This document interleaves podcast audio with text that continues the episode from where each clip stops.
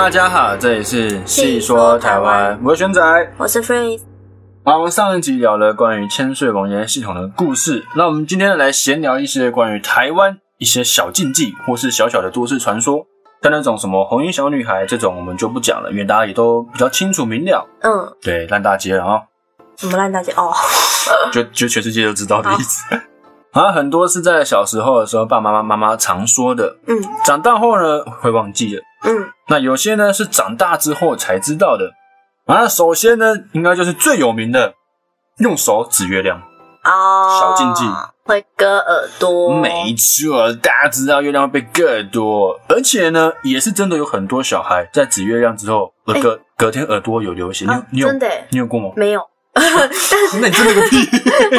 还在那边真的？但是但是周围有很多朋友都就会有讲过说。真的会割到耳朵，然后就是隔天起来不知道为什么，就是一条缝这样。对，一条缝就在耳耳边那边，这样好像被割下来。那种感觉可。是我小时候指过蛮多次的我昨天才被割啊，因为我前昨天指耳朵呃指指指月亮，指月亮吗？因为我前天跟女朋友去散步，然后看到那个月亮很大很圆，我说：“嗯哎、这月亮好大好圆。”我就不小心稍微比了一下，然后昨天呢，我耳朵就痛痛的，就昨天才发生的事情，啊，痕迹在哪？痕迹没有我我哦，没有痕迹没有没有痕迹，就只是痛痛。我一讲说哦怪怪的，这样一直摸，然后也没伤口，然后女朋友帮我看也没有伤口，像被纸割，可能看不到。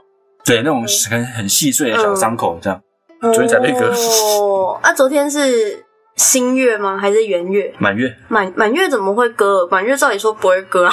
哦，你说因为那个形状吗？嗯，只要是指月亮都会被割。哦，不管不管满月什么，那中秋节有什么？哎、你看月亮好大哦，完蛋，晚上回家你直接被。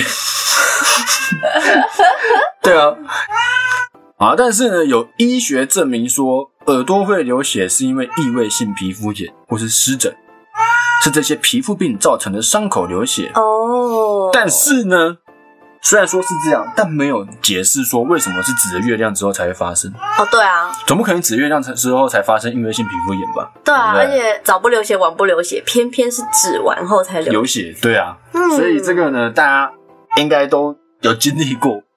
那这个皮肤科虽然说有可能真的是因为异位性皮肤炎，嗯然后耳朵有流血，我个人是比较相信是月亮。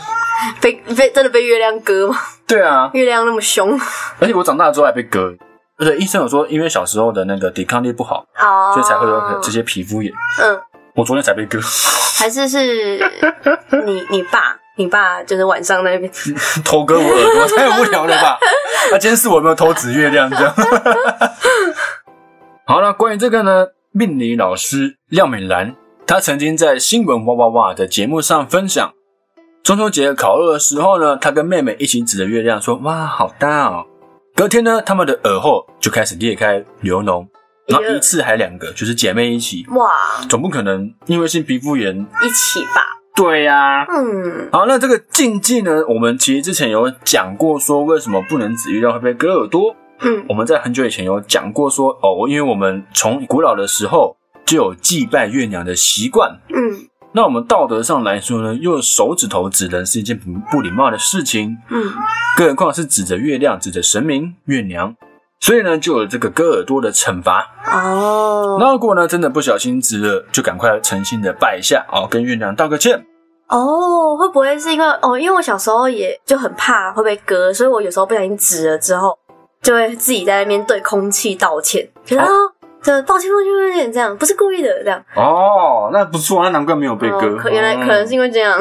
原来是你很有诚心的道歉。哦，好，再来呢，就是楼上会传来弹珠的声音，嗯，或是桌子拖动的声音。桌子拖动我没听过，我有啊，我小时候的时候，我那时候我还跟你讲这个故事，我还住在泸州。嗯我楼上的五楼呢是没有的住，是没有住人的哦。嗯，但我不知道没有住人，嗯因为正常你不会去知道说你的邻居到底是有还是没有？嗯不会去注意啦，因为小时候就是放学回家、上学出门这样。嗯然后我一直以为楼上有住客，嗯因为我都会听到桌椅拖动的声音。嗯，然后直到有一天，我看到一个老阿公，就是没看过的老阿公搬进五楼，我才知道原来五楼一直是空的啊！啊直到他搬进去，我才知道这个是还是你没看到有人搬走，你只看到有人搬进去，就他可能搬走的时候你没看到，他可能彻夜逃亡。糟楼啊！但我应该要发现说有人不见呢、那一栋总共就五楼，嗯，一楼没人，嗯二三楼我都认识，啊，我住四楼，所以我从来都没有见过五楼的人，哦。对我是看到新的阿公，但没有不见旧的阿公。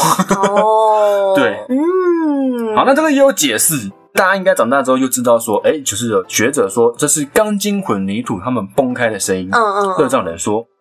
所以呢，一般弹珠的声音是会发生在老房，新房比较少，哦，就是咚咚咚咚咚咚咚，对耶，这这间好像还没有哈听过。对，但你你可能宜兰的老房有听过吧？宜兰好像也没有，大部分都是那个壁虎在叫。哦，那边太自然了，太过于生态 但是以前住公寓的时候，好像会听到，啊，就是会常听到。然后，对吧？有哈，然后因为以前住那个顶楼加盖，然后顶楼加盖嘛，就是还是一样会听得到，然后就会觉得说啊，我就已经顶楼了，怎么还有楼上？怎么楼上还有人在弹弹珠呢？对，然后然后还有那种就是会有那个聊天很像，因为顶楼加盖上面就是空的嘛，然后会听到很像有那种动物跑过去的声音。嘟嘟嘟嘟对对对对对，有点类似那种，因为因为上面就是那种空的东西，就是那种这种。然后、啊，呃，我就在想说是不是老鼠，对，应该应该就是老鼠了，我就觉得更恐怖了。肯定是老鼠，老鼠更比那个更恐怖。对，好，那还有一些像是晚上不要晒衣服跟吹口哨，好，我超常晚上晒衣服。这难免啊。这个因为现在对啊，早上出出门上班，晚上也只能到底是要逼我们什么时候？对啊，更早起来晒衣服。这一集我们我们在去年的中元节那一集有讲过，嗯哦，那详细的可以去听看看。那我小的时候，我妈是有跟我讲说，吃饭的时候要吃干净，不要留饭粒，不然以后娶老婆都会是麻花脸。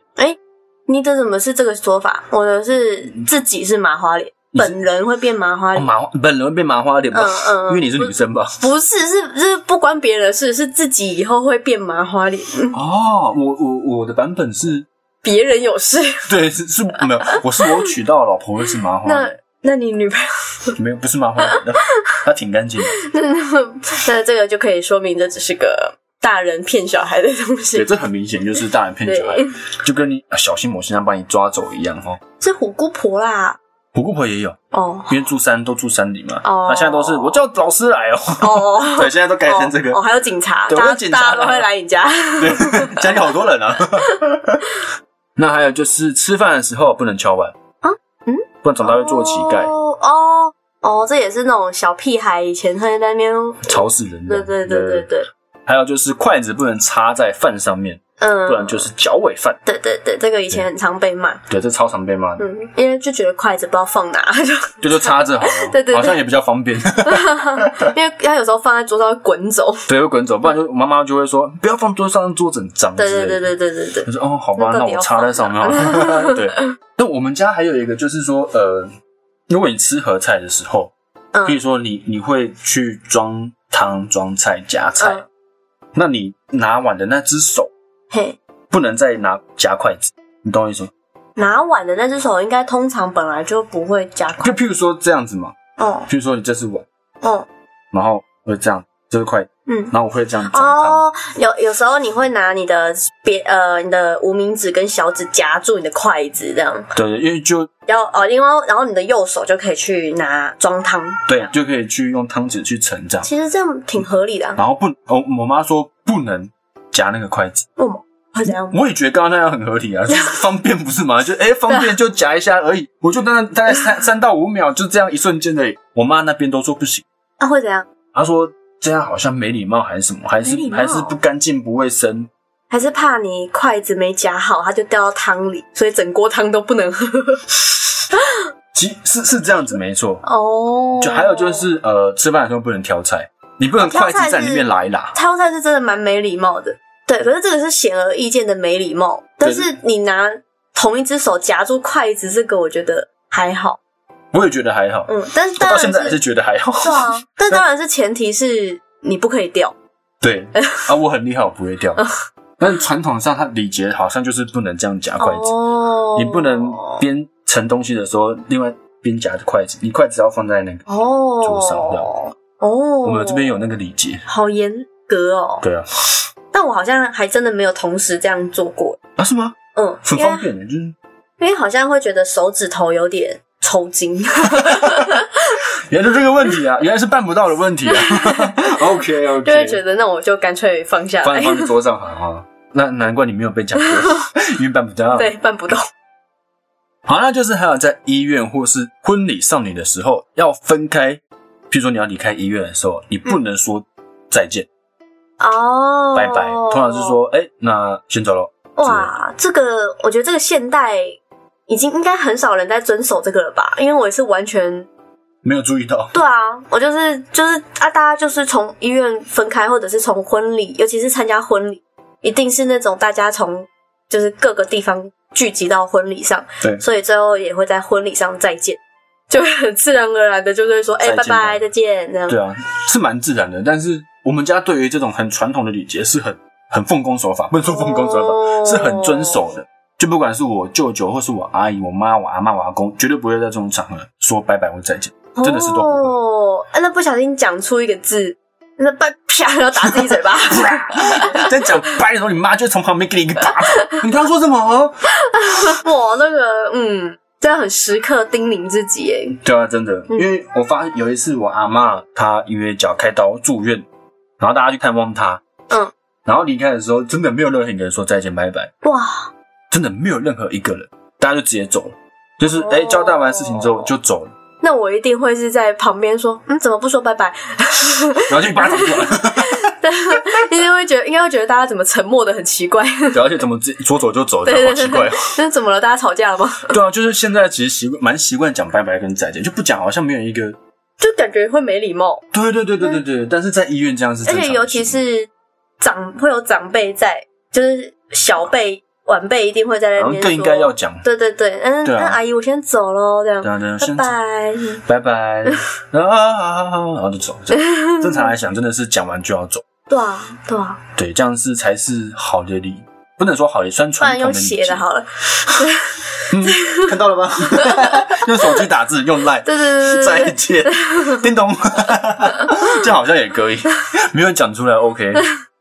那你知道为什么会不能讲吗？应该知道吧？嗯，就是等于是在医院又要再进一次医院嘛，然后在婚礼又是再结一次婚的。对对对对对对对。好。然后我突然想到，就是还有之前前阵子有参加一个婚宴，朋友的婚宴，然后因为呃朋友的婚宴，然后但是其实我们是女方这边的亲属，嗯，算亲属这样，然后然后我们是代表参加。然后我是有点去凑人数的，因为他们很传统，就是好像一定要几位到场，对，然后再加上疫情的关系，所以有很多人就是那种确诊的确诊，然后很多人就没有办法到场，所以这样会很尴尬。一堆啊！对对对对对，然后所以要去凑人数，然后反正那时候去的时候呢，就有在聊到说，哎，等一下要提早走，因为那个要鱼鱼上来的时候就要走了。鱼上来？对，我们不能吃鱼。然后，然后我就想说。为什么？为什么？对，鱼最好吃。而 且我觉得，为什么要提早？因为对我来说，提早走不是更没礼貌吗？哦，对啊，就是哎，这是我的婚礼，你们就提早一一桌人突然就起来走掉，对啊，好好尴尬，对啊，突兀。对啊，然后，然后后来我就是去，因为在那时候，因为长辈有这样子说，但是好像也回答不出所以然，所以我那时候就查了一下，说为什么，然后我才发现说，哦，原来台湾。呃，这个好像是比较偏南部那边的习俗，好像我记得北中南有不同的哦，中北部啦。然后就是不能够吃鱼，是因为我们是女方，然后我们要给男方留余地的概念哦，就不可以假狼告告，这样子啊？对对，不可以，就是那种觉得好像可能男方对男方花钱办这个喜宴，然后。物价够贴，怎么之类的那种感觉，就是那种倒鱼的时候，我们就要悄悄的溜走，然后要在桌上放红包。哎，对，要在桌上放红包，然后悄悄的走，然后就是留有余地的概念。哦，哎，我刚刚讲反了。哦，是你刚讲反吗？我刚刚好像讲到女方，我们是女方，但是我们是南方才对。哦，你们是南方？对对对，我们是南方。哦，没关系，没关系。这我倒是没有听过，因为这个好像北中南不一样。我记得好像别别的地区也有，你可以猜。我都是直接吃到底啊，还吃别桌的？吃别桌的，好恶哦。好，再来呢是不能用红笔来写名字，应该知道吧？嗯，会短命。那这个呢，是因为阎罗王的生死簿上面是用红笔来写名字的。哦，对，那还有以前的罪犯、死刑犯，他们在判死刑之前也是用红笔写在名字，呃，用红笔写名字。哦是哦，对，所以就怕会不吉利，有沾到边之类的。嗯所以说，哎，用红笔写名字，我要短命，或者是我是死刑犯什么，反正都是前以前小时候那种就是会很白目那种，故意拿红红笔写别人的名字，对对，希望他短命。跟同桌吵架的时候就拿红笔，然后就写给他看。你干嘛一直写我名字？不要红笔啊！你干嘛老师？对对对对对对对，他拿红笔写我名字啊。那老师就说，嗯，好，不然不然你用蓝笔写回去吧？好的。然后再来是家里呢，如果有怀孕的人，通常是不能在孕妇的房间里面用刀或是针，哦，它会弄伤胎神，产下畸形儿。嗯应该有听说过，但现在可能忘记差不多。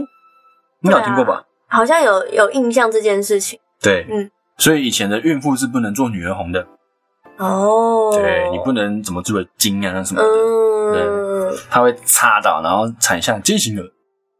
然后再来是有名的地上的红包，千万不要捡。嗯，这个应该都大家都知道啊，啊，是不能随便捡的、啊，嗯有可能捡了呢，旁边就一群人冲出来叫你姐夫，就完了。啊那如果是女生捡，媳妇啊，对，一群人冲出来，啊，媳妇，媳妇啊，媳妇，来来，现现在现在见个爸妈都不能捡，都不能捡，都不能捡，哦男女都不能捡。但大部分发生的故事都是男生捡，对啊，对，那是因为等下我们来讲为什么会这样。好，一般呢是家庭有不幸过世还没结婚的女生，嗯嗯，他们会选择冥婚嗯哦，所以会把女生的照片或是头发、指甲等等跟着钱一起放在红包里面，嗯，等某位有缘人捡走。那是因为呢，呃，在早期如果你知道以前的那个家庭比较传统，嗯。大部分的家长都会希望女生有个好归宿，嗯，所以我也是单身。嗯的女生，就还是希望说她过世的时候还是有个好归宿，嗯所以就用这种方式。嗯，对对，应该是觉得女生以前就是要靠结婚来代表人生圆满。有个圆满，嗯对对对对，这个人生才有一个嗯 O N D 这样完美的 N D。以前啊，现在这种没有在追求这随个。便的啦。嗯好，我们今天分享一个故事哈。好，那第一个故事的主角叫铁柱啊，他是一个社区的保全。嗯好，在台湾的话呢，社区管委会或是保全，哦，上下班的时候，我们会向好兄弟拜拜，嗯或是所谓的地基主，嗯哦，不一定，帮忙祈求社区一切平安。就像有些店家也会放一尊小神像、财神或是象神之类的。嗯，对而有一天呢，铁柱呢向好兄弟拜拜，哦，说哎呀，自己希望可以得到好姻缘。嗯而那天呢是刚好是中元节前一个礼拜。嗯那天拜完之后呢，这个铁柱他就照以往每天做的事情巡逻啊什么的。那铁柱呢在走回值班室的时候，突然发现路边有一个红色的东西，他就想说啊是哪架垃圾飞出来的，嗯就随手然后就捡起一张红色的纸，仔细一看，哼，居然是红包啊！不过呢，铁柱只往里稍微往瞄过一眼，确认一下里面没有钱，好、那应该不用通报失物招领，就把它带回值班室了。嗯然后当天下班的时候呢，铁柱就有点精神恍惚，那好像有闻到一股花香的味道。不过铁柱也没有想太多，早早洗完就睡了。那晚上的时候呢，还梦到一个女生按了家里的门铃，哦，她说是刚入住的邻居住在楼上，希望彼此有个照应。啊，这个女生手里还捧着一盆开花的植物，啊，说是小礼物。哦，只是在梦里面呢，那个女生的脸有点模糊不清。啊，但起床后的铁柱就没有想太多，反正就是个梦嘛。啊，只是出门之前呢，刚好看了一下门口，发现一个从来没有开过花的植物，它开花了。嗯然后接下来几天呢，铁柱还是继续梦到这个女孩。那铁柱也确认过，哎，没有新搬进来的人。那因为也没有发生什么事，所以铁柱呢也就当做啊自己太想谈恋爱了，没有去注意。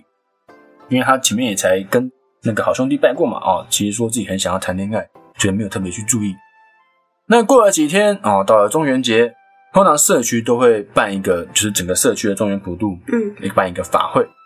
那身为保全的铁柱呢，自然是忙到炸裂。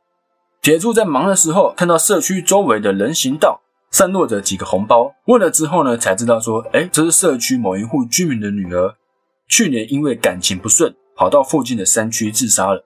那女儿嘛，长辈自然就想要帮女儿找个好归宿，让女孩可以超度，所以才撒了几个红包在那边。虽然说呢这样观感不好，不过家属的心情呢铁柱也能体会，所以他也就先这样，我没有特别去驱赶什么的。直到活动结束以后呢，整理现场的时候，才顺手把这些红包都捡起来，然后带回管理室，因为毕竟维持环境也是他的工作。嗯，好，忙了一整天呢，回到管理室的铁柱呢，开始有点度孤。哦，那铁柱呢，就依稀闻到梦里熟悉的花香味，他瞬间惊醒，看了一下，哎，还在办公室，但是突然感觉旁边好像有个人，因为这管理室的铁门特别吵。一推开门，就会有巨大的叽拐的声音。有人呢在铁柱度过的时候进来，居然没有发现，哼，是我睡太熟了吗？这个叽拐声这样。这时候呢，一个轻柔的女生在铁柱的耳边说：“你愿意娶我吗？”这样一听见声音，铁柱马上转头，哼，但是没有看到任何人。你刚刚那个女生的声音好不女生，不然换你讲嘛，来你讲。你要那种，你愿意娶我吗？这倒是蛮恐怖的。好，好，就这样。好，一天天，呃，那之后的几天呢？铁柱开始身体不舒服，发烧、发冷、流汗。直到这个时候，他才想起长辈说的红包不能乱捡。嗯，都过那么久才想起来，真的是铁柱哈，有点慢，够铁啊，有点慢啊。那铁柱呢？原本是把红包收回来，是放在管理室的抽屉。于是呢，铁柱将红包都归还给社区里的家属，把它拿出来发回去，呃，放回去，并且一起跟家属对女孩祈福。嗯。而当天，铁柱呢一样梦到了女孩，只是这次两个人是可以对话了。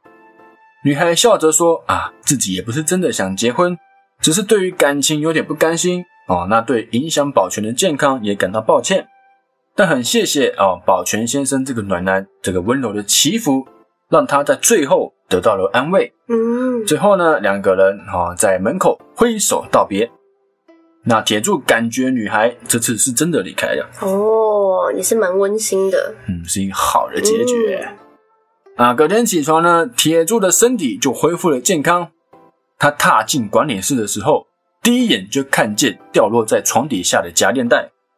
里面呢放了一张照片，好像就是梦里的那个女孩。嗯嗯，最后呢，他还是知道了女孩的长相。忘记还回去。哎呀啊，忘记还回去了，这样。对，他忘记还回去了。然后不过呢，我们讲到冥婚吧，不要看现在大家对冥婚好像很反感，嗯，对，然后都很怕冥婚这个东西，但其实，在以前比较传统社会的时候。大家是蛮欢迎冥婚的东西的哦，因为呢，只要女生同意，男生是可以迎娶好几个，可所以说是鬼新娘，就是冥婚可以迎娶好几个，而且可以有好几个鬼新娘哦。对。哦，那冥婚呢，是因为男方满足了女方想要结婚的心愿，给了女心愿。心愿。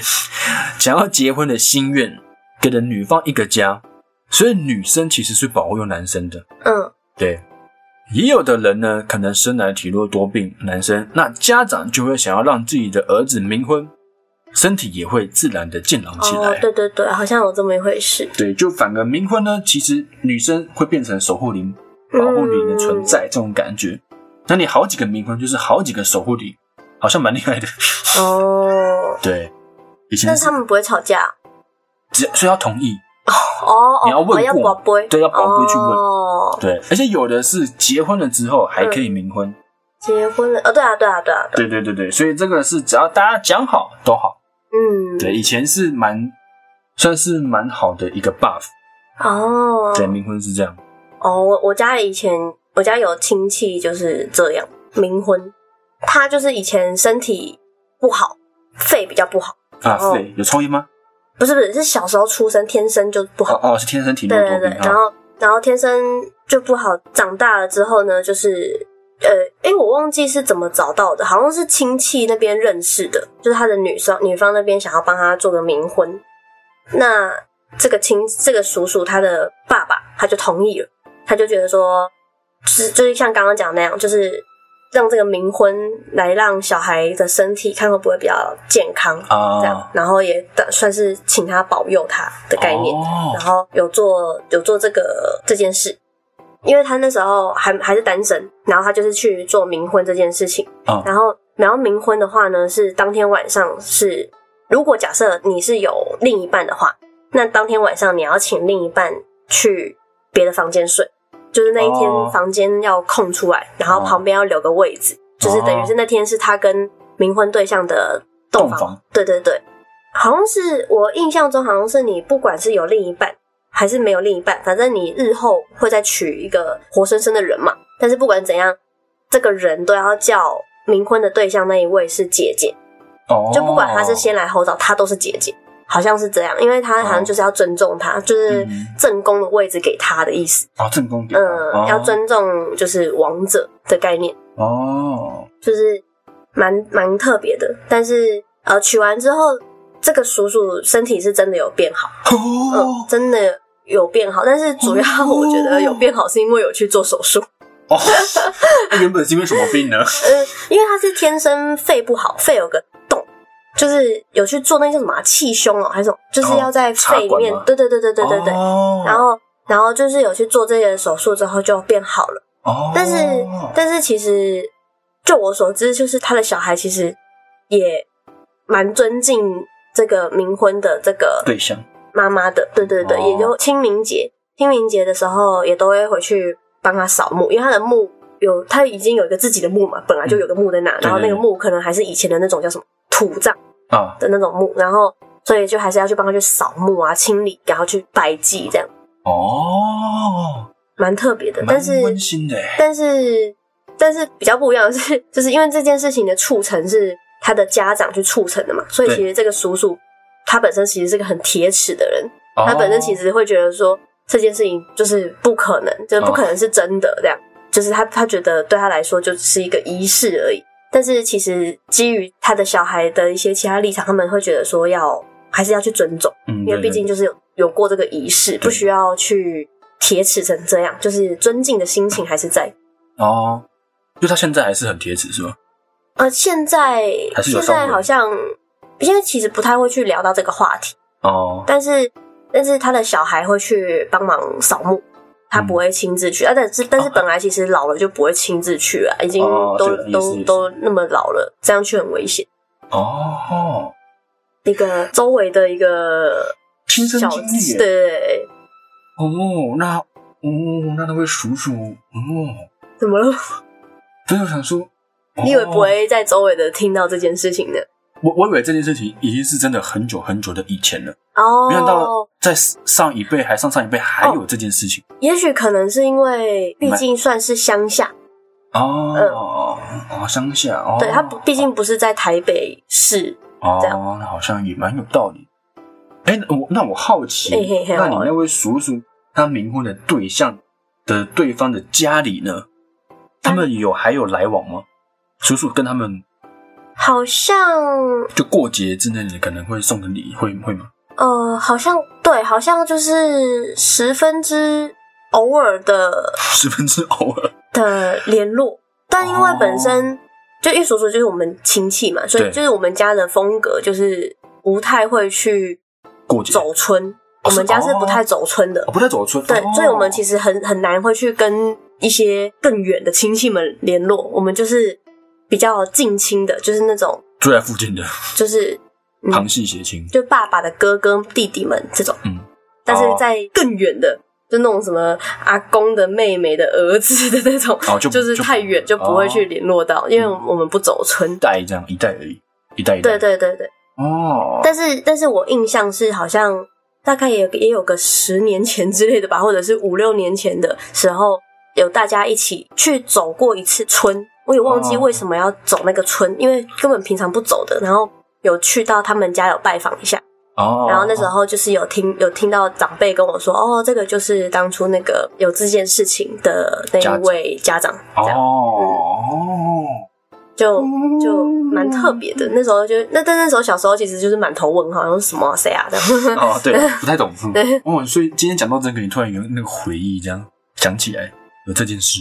呃，对啊对啊，好，了刚回到冥婚的话题，我们第二个冥婚的故事呢，是在云林哦，一家饮料店的老板娘，嗯，她在脸书的粉砖胡伟人站出来，嗯。你，就是地名嘛，发文说有一个穿着蓝色衣服的男生来买饮料，但是掉了一个红包在柜台前面的地上，嗯，到现在都还没有人敢捡，还在地上。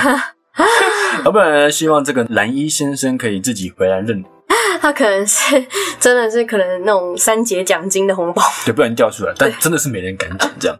好好笑。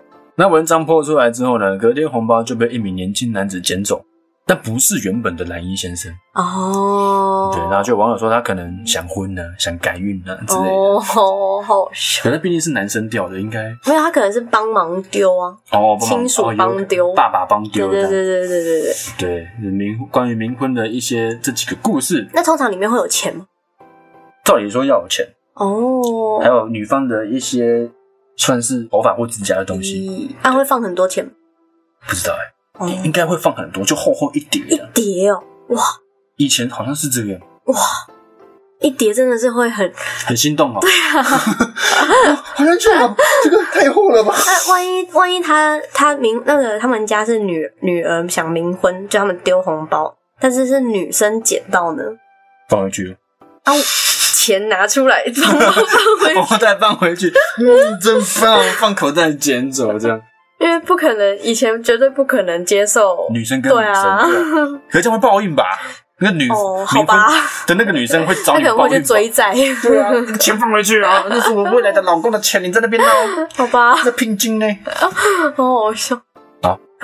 这是我们今天呢讲的一些关于小禁忌或是小都市传说的故事。